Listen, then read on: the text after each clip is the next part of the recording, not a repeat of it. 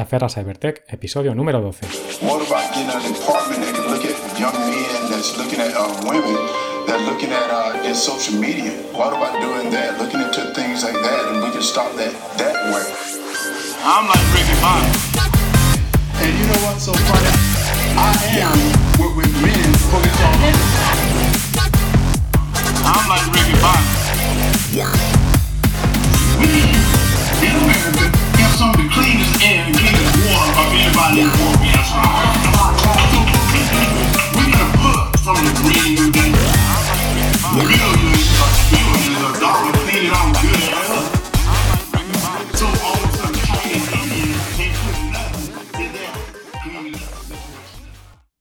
Hola, soy Óscar Iglesias, creador de Daferra Cybertech, el podcast de ciberseguridad y tecnología cuya misión es informar, formar y entretener. También soy profesional freelance de la ciberseguridad en Daferra Secure, además de fundador y docente principal de Escuela Tecnológica Daferra, donde imparto un curso especializado en ciberseguridad corporativa GRC, teórico práctico y habilitante a nivel profesional, que te permitirá robustecer tu perfil, incrementar tu salario o cambiar de vida en poco tiempo. Si quieres adentrarte en el mundo de la ciberseguridad pero no sabes por dónde empezar, visita escuelatecnologicadaferra.com barra masterclass. En la masterclass en ciberseguridad tendrás a tu disposición un vídeo de más de una hora y media donde te contaré qué es la ciberseguridad, por qué tiene sentido formarse en esta materia, así como te hablaré sobre qué se necesita a nivel de conocimientos y habilidades, salidas profesionales, salarios, empresas donde enviar el currículum, opciones de formación y mucho más. Y antes de comenzar, esta semana tenemos un aviso. Pasado mañana, el día 15 de mayo, se celebra el Día Internacional de la Familia. Su finalidad es concienciar a la población sobre el papel que tiene la familia en la educación y la formación de los hijos desde la primera infancia, así como fomentar los vínculos y la unión familiar. Como desde la escuela queremos fomentar la formación y el bienestar de las personas, para celebrar el Día de la Familia vamos a habilitar un descuento del 15% en el curso especializado en ciberseguridad corporativa GRC hasta el domingo día 21 inclusive. Si quieres más información sobre este curso, que puede cambiar tu vida profesional y por ende personal, visita escuelatecnologicadaferra.com barra grc. Para hacer uso del descuento o si tienes cualquier duda al respecto, escríbeme a través del formulario de contacto de la escuela o directamente a oscar.iglesias.daferrasecure.com. Hoy continuamos los monográficos históricos hablando de software malicioso. Definiremos qué es el malware, sus antecedentes, las variantes actuales y los vectores de ataque típicos. Os contaré la historia de los gusanos Flame, Stuxnet y Duku, desde el punto de vista de su impacto en el programa nuclear iraní y la perspectiva de los defensores de Kaspersky, Symantec o F-Secure. Mencionaremos quién se considera estaba detrás de estas operaciones y sus implicaciones, así como describiremos ya para terminar cuáles son las principales técnicas de análisis de malware que se utilizan en la actualidad. Espero que os guste. El INCIBE describe el malware como término genérico utilizado para referirse a cualquier tipo de software malicioso o molesto que puede instalarse en los sistemas informáticos para llevar a cabo acciones sin el conocimiento del usuario. Es por tanto cualquier tipo de software desarrollado con propósitos maliciosos y su término general se utiliza para describir a virus, gusanos y otros tipos de programas nocivos e indeseables. En conclusión, el malware es cualquier programa que se ejecuta en un sistema informático sin conocimiento y permiso del usuario o la organización y que le provoca un perjuicio. Las principales acciones que se suele realizar sobre la máquina víctima son muy variopintas. Espionaje. Puede recopilar información del sistema infectado, como contraseñas, información de tarjetas de crédito, correos electrónicos, historial de navegación, etc. Modificación de archivos. Puede modificar, eliminar o cifrar archivos en el sistema afectado, lo que puede causar daños irreparables a los datos. Instalación de otros programas maliciosos. Puede descargar e instalar otros programas maliciosos en el sistema, lo que puede comprometer aún más la seguridad. Cifrado de archivos. Puede encriptar archivos importantes del sistema y pedir un rescate para desbloquearlos. Difusión de malware. Puede propagarse a otros sistemas conectados en red, lo que puede causar un gran impacto en la infraestructura de una organización. Utilización del sistema como botnet. Puede utilizar el sistema infectado como parte de una botnet para realizar ataques distribuidos de denegación de servicio, DDoS. Suplantación de identidad Puede utilizar información robada para realizar actividades maliciosas en línea en nombre de la víctima, como enviar correos electrónicos fraudulentos o publicar en redes sociales. O modificación de configuraciones del sistema. Puede alterar las configuraciones críticas del sistema, como los parámetros de seguridad, lo que puede debilitar la protección del sistema en su conjunto. El malware, además, puede propagarse de diversas maneras, algunas de las cuales puede incluir correo electrónico, se puede propagar a través de correos que contienen enlaces maliciosos o archivos adjuntos infectados. Descargas en línea, como descargas de software pirateado o descargas de sitios web maliciosos. Dispositivos USB, a través de estos dispositivos infectados como unidades flash o discos duros externos. Redes sociales. Se puede propagar también a través de mensajes o enlaces maliciosos en redes sociales como Facebook, Twitter, etc. Vulnerabilidades de software. Se pueden también propagar a través de vulnerabilidades que permiten que el malware se propague automáticamente a través de la red sin necesidad de interacción humana. Ingeniería social. A través de estas técnicas, como correos electrónicos de phishing o mensajes falsos que engañan a los usuarios para que descarguen o instalen software malicioso. O por último, redes compartidas, a través de este tipo de redes, como redes de archivos compartidos o impresoras. Hay muchos tipos diferentes de malware, cada uno con sus propias características y objetivos. A continuación os indicaré algunas de las variantes de malware más comunes y sus características principales. Los virus son programas maliciosos que se replican y se propagan a otros archivos o sistemas. El virus adjunta a un archivo programa legítimo y se ejecuta cuando se abre ese archivo programa, lo que permite que se propague a todos los sistemas. Los virus pueden causar daños, como eliminar archivos, modificar datos o dañar incluso el hardware. Gusanos. Son programas maliciosos que se replican y propagan a través de redes y sistemas. A diferencia de los virus, los gusanos no necesitan un archivo o programa legítimo para propagarse. Pueden también causar daños en la red, agotar los recursos de la red o enviar spam. Los troyanos son maliciosos que parecen ser legítimos, pero en realidad contienen código dañino.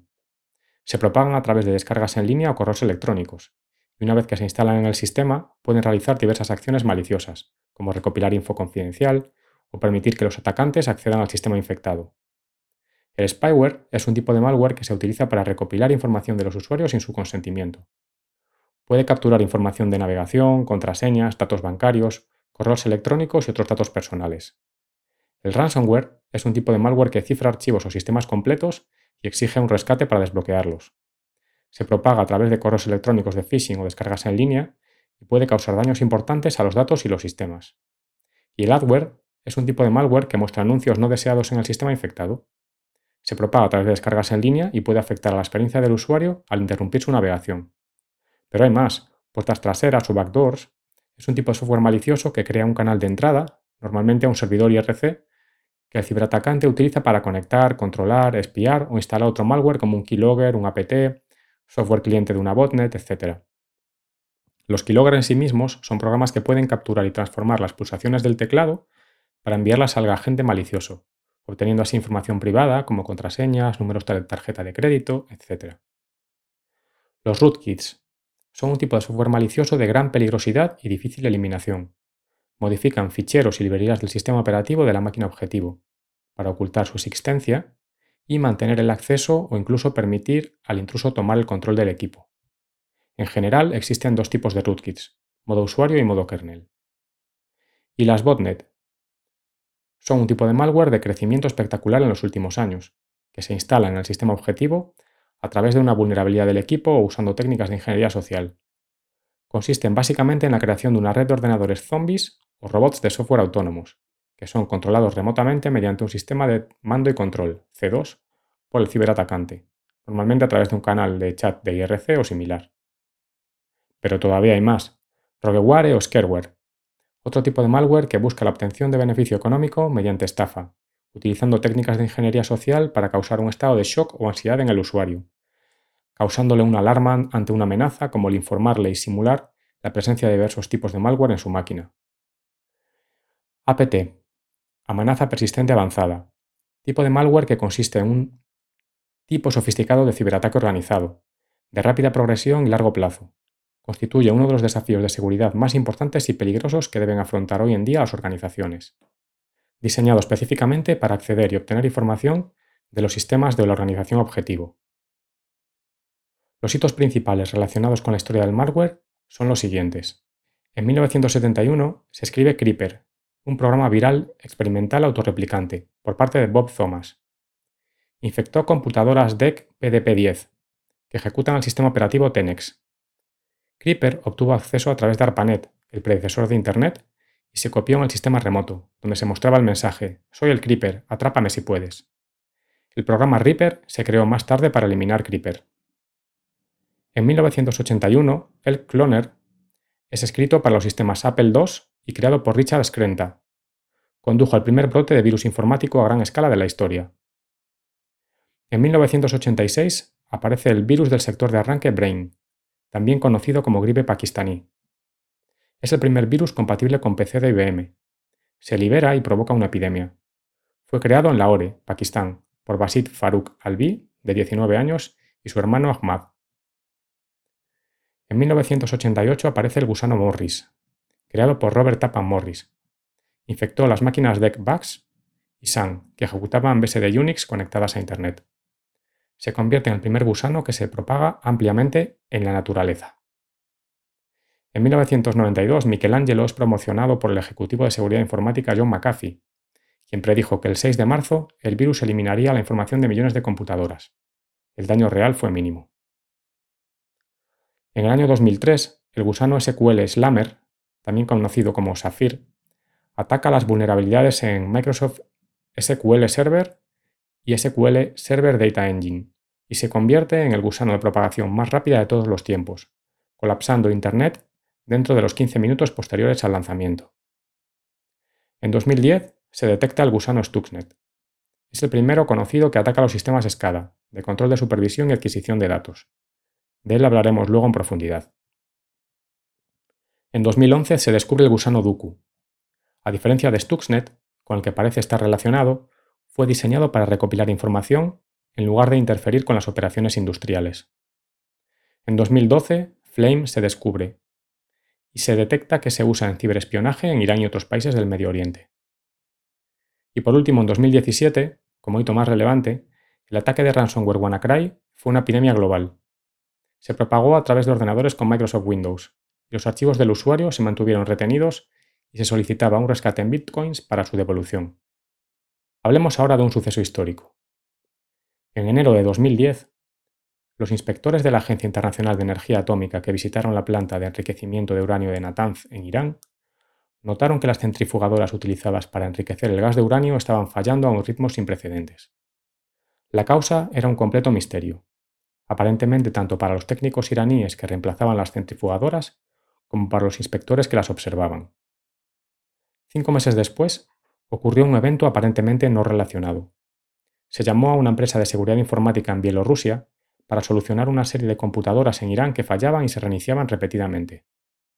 Una vez más, la causa del problema era un misterio, es decir, hasta que los investigadores encontraron un puñado de archivos maliciosos en los sistemas y descubrieron la primera arma digital del mundo, nadie sabía qué estaba ocurriendo.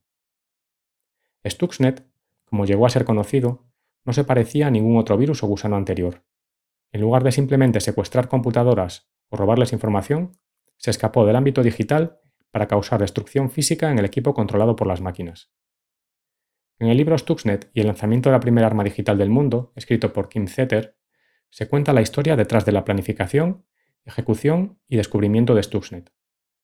Cuando se publicó, Stuxnet ya había estado saboteando silenciosamente centrifugadoras en la planta de Natanz durante aproximadamente un año.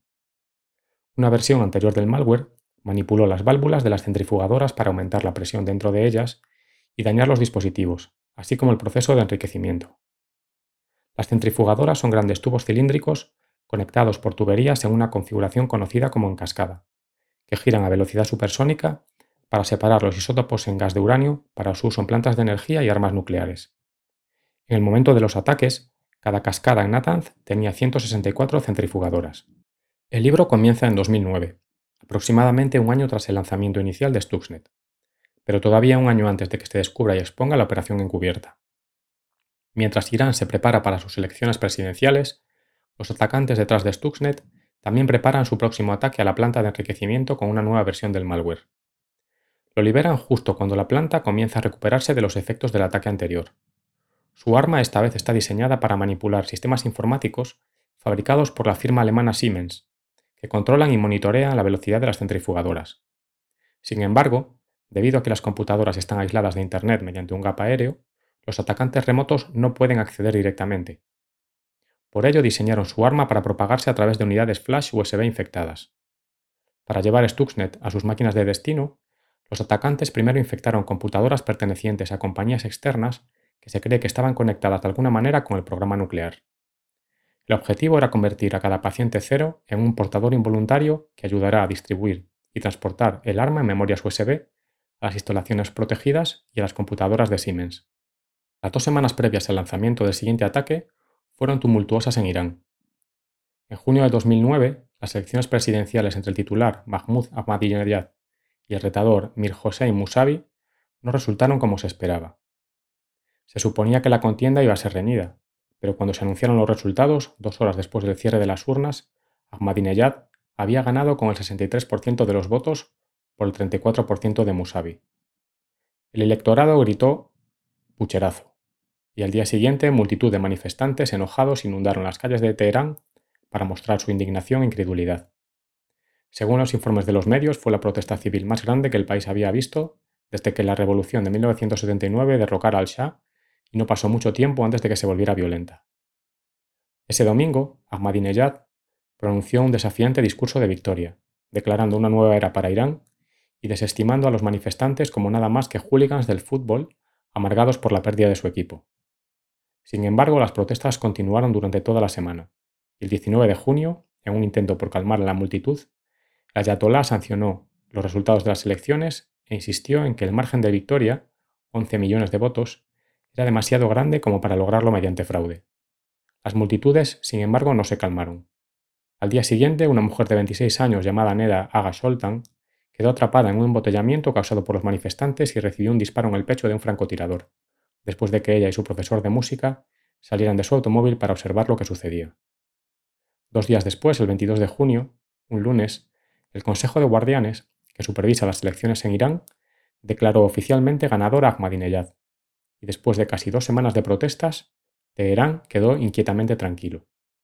La policía había utilizado gases lacrimógenos y munición real para dispersar a los manifestantes, y la mayoría de ellos ya no estaban en las calles. Esa tarde, alrededor de las cuatro y media, mientras los iraníes alimentaban su conmoción y dolor por los eventos de los días anteriores, se estaba compilando y liberando una nueva versión de Stuxnet.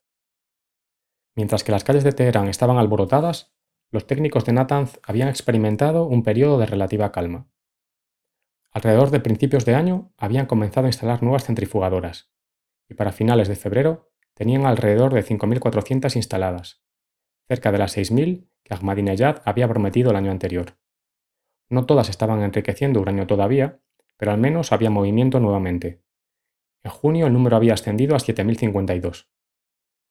El rendimiento de las centrifugadoras también estaba mejorando, la producción diaria de, Irán de uranio poco enriquecido aumentó un 20% y se mantendría constante durante el verano de 2009. A pesar de los problemas anteriores, Irán había superado un hito técnico y había logrado producir 839 kilogramos de uranio poco enriquecido, suficiente para lograr la energía nuclear. Si continuaba a este ritmo, Irán tendría suficiente uranio para fabricar dos armas nucleares en un año. Esta estimación, además, se basaba en la capacidad de las centrifugadoras IR-1 instaladas en Natanz, pero Irán ya había instalado centrifugadoras IR-2 en una pequeña planta piloto, y una vez que se completaron las pruebas y los técnicos comenzaron a instalarlas en la sala subterránea, habría que revisar la estimación. Pero estas centrifugadoras avanzadas eran más eficientes. Se necesitaban 3.000 IR-1 para producir suficiente uranio para un arma nuclear en un año, pero solo se necesitaban 1.200 centrifugadoras IR-2. Para introducir su arma en la planta, los atacantes lanzaron una ofensiva contra las computadoras propiedad de cuatro empresas. Todas ellas estaban involucradas en algún tipo de control y procesamiento industrial, ya sea fabricando productos y ensamblando componentes o instalando sistemas de control. Probablemente todos fueron elegidos porque tenían alguna conexión con Natanz, como contratistas, y proporcionaron una puerta de entrada a través de la cual pasar Stuxnet a Natanz a través de empleados infectados. Para garantizar un mayor éxito en llevar el código donde debía ir, esta versión de Stuxnet tenía dos formas más de propagarse que la anterior. Stuxnet 0.5 solo podía propagarse al infectar los archivos de proyectos de Step 7, los archivos utilizados para programar los PLCs de Siemens. Esta versión, sin embargo, podría propagarse a través de unidades flash USB utilizando la función autorun de Windows o a través de la red local de la víctima utilizando exploits de día cero del administrador de trabajos de impresión, que Kaspersky Lab la empresa antivirus con sede en Rusia y Symantec encontraron más tarde en el código. Una empresa llamada Full Technique fue la primera víctima. Se contagió a las 4.40 am del 23 de junio. Luego pasó casi una semana antes de que la próxima compañía fuera atacada.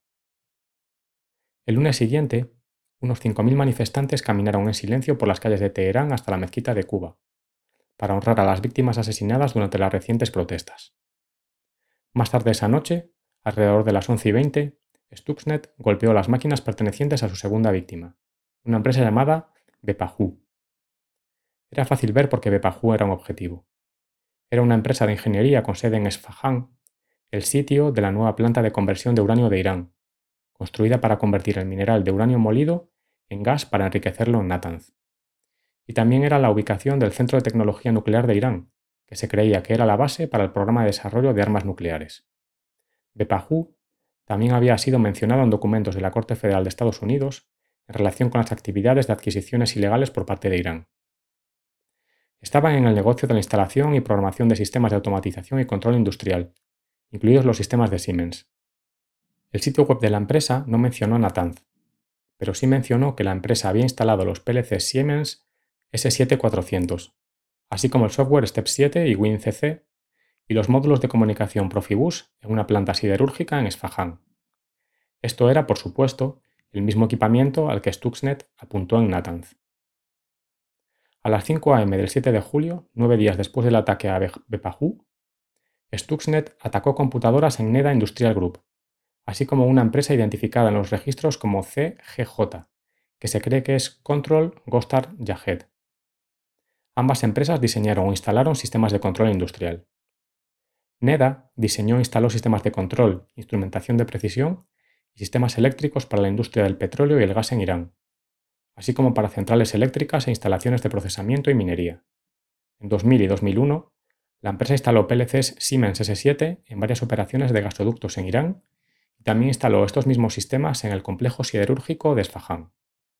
Al igual que Bepahu, NEDA había sido identificada en una lista de vigilancia de proliferación por su supuesta participación en actividades de adquisición ilícita por los Estados Unidos y por recibir microcontroladores y otros componentes de contrabando. Unas dos semanas después de que golpease NEDA, un ingeniero de control que trabajaba para la empresa apareció en un foro de usuarios de Siemens el 22 de julio quejándose de un problema que los trabajadores de su empresa tenían con las máquinas. El ingeniero, que publicó una nota con el nombre de usuario Beruz, indicó que todos los PC de su empresa tenían un problema idéntico con un archivo DLL de Siemens Step 7, que seguía generando un mensaje de error. Sospechaba que el problema era un virus que se propagaba a través de unidades flash, cuando usó un DVD o un CD para transferir archivos de un sistema infectado a uno limpio, todo estaba bien. Pero cuando usaba una unidad flash para transferir archivos, manifestaba, el nuevo PC comenzaba a tener los mismos problemas que la máquina anterior. Una unidad flash USB, por supuesto, fue el principal vector de infección de Stuxnet. Aunque Beruz y sus colegas escanearon en busca de virus, no encontraban malware en sus máquinas. Nunca hubo señal en el hilo de discusión de que resolviesen el problema en ese momento. No está claro cuánto tiempo le tomó a Stuxnet alcanzar su objetivo después de infectar las máquinas de NEDA y las otras compañías, pero entre junio y agosto, la cantidad de centrifugadoras que enriquecían gas de uranio en Natanz comenzó a disminuir. Se desconoce si esto fue el resultado únicamente de la nueva versión de Stuxnet o los efectos persistentes de la versión anterior. Pero en agosto de ese año, solo 4.592 centrifugadoras estaban enriqueciendo en la planta una disminución de 328 desde junio. Para noviembre, ese número se había reducido aún más, a 3.936, una diferencia de 984 en cinco meses. Es más, aunque todavía se estaban instalando nuevas máquinas, ninguna de ellas estaba alimentada con gas. Claramente, había problemas con los sistemas, y los técnicos no tenían ni idea de qué eran. Sin embargo, los cambios y los eventos ocurridos correspondían con precisión a lo que Stuxnet fue diseñado para hacer. Resumiendo, lo que ocurría es lo siguiente. Se daba la infección. Stuxnet fue propagado mediante dispositivos USB infectados que eran introducidos en sistemas Windows vulnerables. Posteriormente había una fase de exploración. Una vez dentro del sistema, el malware se dedicaba a buscar ciertas configuraciones de hardware y software específicas de Siemens. Ocultamiento. Stuxnet se escondía el sistema para evitar ser detectado por programas antivirus y otros sistemas de seguridad. Fase de ataque. Una vez que Stuxnet encontraba su objetivo, el software malicioso iniciaba una serie de comandos para manipular los controladores lógicos programables o PLCs y alterar el funcionamiento de las centrifugadoras en la planta nuclear de Natanz, en Irán, para provocar su destrucción física, a la vez que enviaban señales a la sala de control de que todo iba bien, de modo que los técnicos no entendían qué sucedía. Y por último también propagación. Stuxnet tenía la capacidad de propagarse a través de la red interna de la planta nuclear y hacia otros sistemas en todo el mundo. Este es un ejemplo de ataque muy avanzado, que solo está al alcance de organizaciones con muchos recursos y mentes muy brillantes a su disposición. Veamos ahora un pequeño relato desde el lado de los defensores. Roel Schuenberg, investigador senior de Kaspersky Lab, una empresa líder en seguridad informática con sede en Moscú, pasa sus días y muchas noches en la sede estadounidense del laboratorio en Boburn, Massachusetts, luchando contra las armas digitales más insidiosas que existen, capaces de paralizar suministros de agua, centrales eléctricas, bancos y la misma infraestructura que alguna vez pareció invulnerable a los ataques. El reconocimiento de tales amenazas explotó en junio de 2010, con el descubrimiento de Stuxnet, un gusano informático de 500 kilobytes que infectó el software de al menos 14 sitios industriales en Irán, incluida una planta de enriquecimiento de uranio. Aunque un virus informático depende de una víctima involuntaria para instalarlo en ocasiones, un gusano se propaga por sí solo, a menudo a través de una red. Este gusano era un código malicioso y magistral sin precedentes, que atacaba en tres fases. Primero apuntó a máquinas y redes de Microsoft Windows, replicándose repetidamente. Luego buscaba el software Siemens Step 7, que también está basado en Windows y se utiliza para programar sistemas de control industriales que operan equipos como centrifugadoras. Finalmente, comprometió a los controladores lógicos programables. Los autores del gusano Podían así espiar los sistemas industriales e incluso hacer que las centrifugadoras de giro rápido se rompiesen. Sin que los operadores de la planta lo supieran, aunque Irán nunca ha confirmado en sus informes que Stuxnet destruyese máquina alguna. Podía propagarse sigilosamente entre computadoras que ejecutan Windows, incluso aquellas que no están conectadas a Internet. Si un trabajador metía una memoria USB en una máquina infectada, Stuxnet se infiltraba en ella y luego se propagaba la siguiente que leyera esa unidad. Debido a que alguien podía infectar una máquina sin sospecharlo de este modo, los expertos temían que el malware tal vez se hubiese extendido ya por todo el mundo. En octubre de 2012, el secretario de Defensa de Estados Unidos, León Panetta, advirtió que Estados Unidos era vulnerable a un Pearl Harbor cibernético, que podría hacer descarrilar trenes, envenenar los suministros de agua y paralizar las redes eléctricas. El mes siguiente, Chevron confirmó la especulación, al convertirse en la primera corporación admitir que Stuxnet se había extendido a través de sus máquinas. Aunque los autores de Stuxnet no han sido identificados oficialmente, el tamaño y la sofisticación del gusano han llevado a los expertos a creer que podría haber sido creado solo con el patrocinio de un Estado-nación. Y aunque nadie lo reconoce, las filtraciones a la prensa de funcionarios en los Estados Unidos e Israel sugieren fuertemente que esos dos países han sido los que cometieron el hecho. Desde el descubrimiento de Stuxnet, Schoenberg y otros ingenieros de seguridad informática han estado luchando contra otros virus armados, como Duku, Flame y Gauss. Es un tipo de ataque que no muestra signos de disminuir. Esto marca un punto de inflexión en los conflictos geopolíticos. Los virus no siempre fueron tan maliciosos. En la década de los 90, cuando Schoenberg era solo un adolescente geek en los Países Bajos, el malware generalmente era obra de bromistas y piratas informáticos de medio pelo, Después de descubrir un virus informático por su cuenta, Schuenberg, de 14 años, se puso en contacto con Kaspersky Lab, una de las principales empresas de antivirus. Estas empresas son juzgadas en parte por la cantidad de virus que detectan primero, y Kaspersky era considerada una de las mejores. Pero con su éxito llegó la controversia. Algunos acusaron a Kaspersky de tener vínculos con el gobierno ruso, acusaciones que la empresa siempre ha negado. Unos años después de esa primera propuesta, Schugenberg le envió un correo electrónico al fundador Eugen Kaspersky, preguntándole si debería estudiar matemáticas en la universidad si quería ser un especialista en seguridad. Kaspersky respondió ofreciéndole un trabajo al joven de 17 años, que aceptó. Después de pasar cuatro años trabajando para la empresa en Países Bajos, se fue a Boston.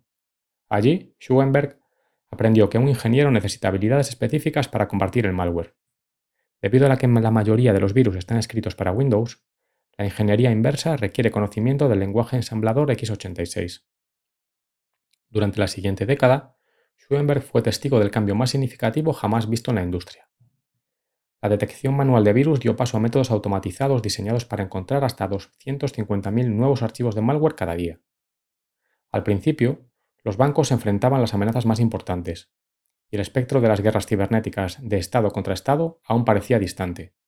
No estaba en la conversación, dice Liam Omurchu, analista de Symantec, una empresa de seguridad informática en Mountain View, California. Pero todo esto cambió en junio de 2010, cuando una empresa de detección de malware de Bielorrusia recibió una solicitud de un cliente para determinar por qué sus máquinas se reiniciaban una y otra vez. El malware estaba firmado por un certificado digital para que pareciera que provenía de una empresa confiable. Esta hazaña llamó la atención de la comunidad antivirus, cuyos programas de detección automática no podían manejar tal amenaza. Este fue el primer avistamiento de Stuxnet. El peligro que representaban las firmas falsificadas era tan aterrador que los especialistas en seguridad informática comenzaron a compartir discretamente sus hallazgos por correo electrónico y en foros privados en línea. Eso no es inusual. El intercambio de información en la industria de la seguridad informática no puede clasificarse como extraordinario, agrega Mikko Iponen, director de investigación de F-Secure, una empresa de seguridad en Helsinki, Finlandia. No se me ocurre ningún otro sector de IT donde exista una cooperación tan amplia entre competidores. Aún así, las empresas compiten, por ejemplo, para ser los primeros en identificar una característica clave de un arma cibernética y luego sacar provecho de la ventaja en relaciones públicas que resulta. Antes de que supieran para qué objetivo se había diseñado Stuxnet, los investigadores de Kaspersky y otras empresas de seguridad comenzaron a aplicar ingeniería inversa al código, recogiendo pistas en el camino. La cantidad de infecciones, la fracción de infecciones en Irán y las referencias a programas industriales de Siemens que se utilizan en las centrales eléctricas. Rubenberg quedó muy impresionado por el hecho de que Stuxnet aprovechó no solo uno, sino cuatro exploits de día cero, hacks que aprovechan vulnerabilidades previamente desconocidas para la comunidad de sombreros blancos y obviamente los proveedores de los servicios y el software. No solo un número innovador, todos se complementan a la perfección, dice. La vulnerabilidad LNK de acceso directo de archivo Microsoft Windows se usa para propagarse a través de memorias USB, la vulnerabilidad de cola de impresión compartida se usa para propagarse en redes con impresoras compartidas, lo común en las redes de Internet. Las otras dos vulnerabilidades tienen que ver con la escalada de privilegios, diseñada para obtener privilegios a nivel de sistema incluso cuando las computadoras están bloqueadas. Simplemente se enlazan y ejecutan de manera brillante, afirmaba. Schoenberg y sus colegas de Kaspersky pronto llegaron a la conclusión de que el código era demasiado sofisticado para ser una creación de un grupo heterogéneo de piratas informáticos de sombrero negro. Se creía que un equipo de 10 personas habría necesitado al menos dos o tres años para crearlo. La pregunta era ¿quién fue el responsable? Pronto quedó claro, tanto en el código como en los informes de campo, Stuxnet había sido diseñado específicamente para subvertir los sistemas de Siemens que ejecutan centrifugadoras en el programa de enriquecimiento nuclear de Irán. Los analistas de Kaspersky se dieron cuenta entonces de que el objetivo no había sido económico fue un ataque con motivaciones políticas. En ese momento, no había duda de que esto era un ataque patrocinado por un Estado-nación, dice Schoenberg. Este fenómeno tomó por sorpresa a la mayoría de los especialistas en seguridad informática. Fue la primera amenaza real que hemos visto que tenía ramificaciones políticas. En mayo de 2012, Kaspersky Lab recibió una solicitud de la Unión Internacional de Telecomunicaciones, la Agencia de las Naciones Unidas que administra las tecnologías de la información y la comunicación, para estudiar una pieza de malware que supuestamente había destruido archivos de las computadoras de las compañías petroleras en Irán. A estas alturas, Schoenberg y sus compañeros ya estaban buscando variantes del virus Stuxnet. Sabían que en septiembre de 2011, investigadores húngaros habían descubierto Duku, que había sido diseñado para robar información sobre sistemas de control industrial. Mientras seguía la solicitud de la ONU, el sistema automatizado de Kaspersky identificó otra variante de Stuxnet, al principio, Schoenberg y su equipo concluyeron que el sistema había cometido un error, porque el malware recién descubierto no mostraba similitudes obvias con Stuxnet. Pero después de profundizar más en el código, encontraron rastros de otro archivo, llamado Flame, que eran evidentes en las primeras iteraciones de Stuxnet. Al principio, Flame y Stuxnet se habían considerado totalmente independientes, pero luego los investigadores se dieron cuenta de que realmente Flame era en realidad un precursor de Stuxnet que de alguna manera había pasado desapercibido. Flame tenía 20 megabytes en total, unas 40 veces más grande que Stuxnet. Los especialistas en seguridad se dieron cuenta, como dice Schumenberg, de que esto podría volver a ser un Estado-nación. Para analizar Flame, Kaspersky utilizó una técnica que llama el sumidero. Esto implicó tomar el control del dominio del servidor de comando y control de Flame para que cuando intentase comunicarse con el servidor en su base de operaciones, en realidad enviase información al servidor de Kaspersky. En cambio, era difícil determinar quién era el propietario de los servidores originales. Si bien Stuxnet estaba destinado a destruir cosas, el propósito de Flame era simplemente espiar a las personas. Distribuido en memorias USB, podía infectar impresoras compartidas en la misma red. Una vez que Flame había comprometido una máquina, podía buscar sigilosamente palabras clave en archivos PDF de alto secreto y luego hacer y transmitir un resumen del documento, todo ello sin ser detectado. De hecho, los diseñadores de Flame hicieron todo lo posible para evitar la detección por parte del software de seguridad, como afirma Schuenberg. Ofrece un ejemplo. Flame no transmitió simplemente la información que recopilaba de una sola vez a un servidor de comando y control, porque los administradores de la red podían notar esa salida repentina. Los datos se enviaban en fragmentos muy pequeños para evitar acaparar el ancho de banda disponible durante mucho tiempo. Lo más impresionante es que Flame podía intercambiar datos con cualquier dispositivo habilitado para Bluetooth. De hecho, los atacantes podrían robar información o instalar otro malware no solo dentro del rango estándar de 30 metros de Bluetooth, sino también más lejos.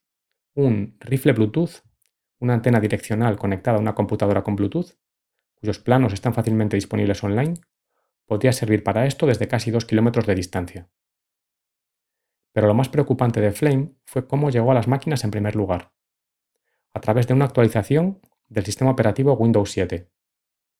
Un usuario pensaría que simplemente está descargando un parche legítimo de Microsoft solo para realmente instalar Flame en su lugar. El hecho de que Flame se propague a través de las actualizaciones de Windows es más significativo que el propio Flame en sí mismo, decía Schuenberg. Estima que solo hay 10 programadores en el mundo capaces de diseñar tal comportamiento. Se necesita una supercomputadora y muchos científicos para hacer esto, dice Ipon en DevSecure. Si el gobierno de Estados Unidos estaba realmente detrás del gusano, esta ilusión del cifrado de Microsoft podría crear cierta tensión entre la empresa y su mayor cliente, los federales. Suponemos que Microsoft tuvo una llamada telefónica entre Bill Gates, Steve Ballmer y Barack Obama, dice Ponen. Me hubiera gustado escuchar esa llamada. Mientras realizaban ingeniería inversa de Flame, Schoenberg y su equipo perfeccionaron sus algoritmos de similitud, esencialmente su código de detección, para buscar variantes creadas en la misma plataforma. Y en julio encontraron a Gauss. Su propósito también era la cibervigilancia. Llevado de una computadora a otra en una memoria USB, Gauss robaba archivos y recopilaba contraseñas, apuntando a las credenciales bancarias libanesas por razones desconocidas. Los expertos especulan que eso fue para monitorear transacciones o desviar dinero de ciertas cuentas. El módulo USB tomaba información del sistema junto a la carga útil encriptada y almacenaba esta información en la propia memoria. Cuando esta memoria USB se insertaba luego en una máquina infectada con Gauss, Gauss tomaba los datos recopilados de la memoria USB y los enviaba al servidor de comando y control.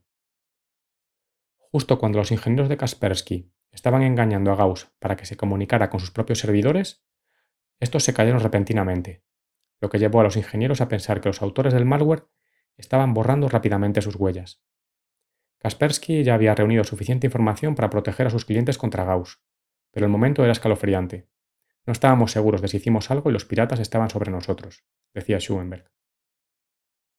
Las implicaciones de Flame y Stuxnet van más allá de los ciberataques patrocinados por el Estado. Los ciberdelincuentes habituales están viendo algo que Stuxnet está haciendo y dicen, es una gran idea, copiémosla. La moraleja es que los Estados-nación están gastando millones de dólares en el desarrollo de este tipo de ciberherramientas y que es una tendencia que simplemente aumentará en el futuro, dice Jeffrey Carr, fundador y director ejecutivo de Talla Global, una empresa de seguridad en Virginia. Aunque Stuxnet pudo haber ralentizado temporalmente el programa de enriquecimiento en Irán, no logró su objetivo final. Carr dice, quien gastó millones de dólares en Stuxnet, Flame, Duku, etc., todo ese dinero se desperdició. Ese malware ahora está en los espacios públicos y se puede aplicar ingeniería inversa para otros fines. Los piratas informáticos pueden simplemente reutilizar componentes y tecnología específicos disponibles en línea para sus propios ataques. Pueden utilizar el ciberespionaje para, por ejemplo, robar datos de clientes de un banco o simplemente causar estragos. Se habla mucho de naciones que intentan atacarnos, pero estamos en una situación en la que somos vulnerables a un ejército de jóvenes de 14 años que tienen apenas dos semanas de entrenamiento, dice Schuenberg. La vulnerabilidad es grande, particularmente la de las máquinas industriales. Todo lo que se necesita son términos correctos de búsqueda en Google para encontrar una forma de acceder a los sistemas de las empresas de servicios públicos de agua de Estados Unidos, por poner un ejemplo. Lo que vemos es que muchos sistemas de control industrial están conectados a Internet, dice Schuenberg, y muchos de ellos también no cambian la contraseña predeterminada, por lo que si conoce las credenciales correctas, puede acceder a los paneles de control. Las empresas han tardado en invertir los recursos necesarios para actualizar los controles industriales. Kaspersky ha encontrado empresas de infraestructura crítica que ejecutan sistemas operativos de hace 30 años. En Washington, desde hace algún tiempo, los políticos están pidiendo leyes que exijan a las empresas que mantengan mejores prácticas de seguridad, argumentando que para brindar la protección necesaria a nuestra democracia, la seguridad cibernética debe ser aprobada por el Congreso. Sin ella somos y seremos vulnerables. Hablemos ahora para cerrar de algunos conceptos relacionados con el análisis de malware. Los métodos de análisis de malware se utilizan para identificar, entender y combatir el software malicioso. Los principales son el análisis de código, el análisis de comportamiento estático y dinámico y el análisis de memoria. El análisis de código es un método en el que se examina el código fuente o el código ensamblador de un programa malicioso. El objetivo es identificar patrones y técnicas utilizadas por los desarrolladores de malware para llevar a cabo sus objetivos. Este método puede revelar información valiosa sobre la funcionalidad del malware, así como sobre sus capacidades de evasión y persistencia.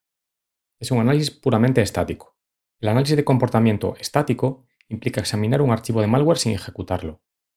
Este método incluye la extracción de información sobre la estructura del programa, las rutinas de cifrado, los patrones de comunicación, los recursos y los archivos que se crean o modifican. El objetivo es entender cómo el malware interactúa con el sistema y cómo se propaga. Análisis de comportamiento dinámico. El análisis de comportamiento dinámico implica ejecutar el malware en un entorno controlado, como una sandbox, y observar su comportamiento en tiempo real. Este método puede proporcionar información sobre el comportamiento del malware que no se puede obtener mediante análisis estático. Por ejemplo, puede detectar los archivos que se crean o modifican, los procesos que se inician o los cambios en el registro del sistema. También puede ayudar a identificar los servidores de comando y control que el malware utiliza para comunicarse con su autor. Y por último, el análisis de memoria. El análisis de memoria implica examinar la memoria de un sistema infectado para buscar huellas de actividad maliciosa. Este método puede revelar información sobre los procesos que se están ejecutando, los archivos que se están abriendo y los datos que se están transfiriendo. También puede ayudar a identificar las técnicas de evasión que el malware utiliza para evitar la detección. Cada uno de estos métodos de análisis de malware proporciona información valiosa que puede ayudar a los investigadores a comprender la naturaleza y el comportamiento de un programa malicioso, y hace uso de diferentes metodologías y herramientas. Al combinar estos métodos, se puede obtener una imagen completa del malware y diseñar soluciones efectivas para combatirlo. A ello se dedican los analistas de malware, como Schuenberg, y es una salida profesional interesante para aquellos a quien atraigan los ámbitos de investigación, análisis forense, etc.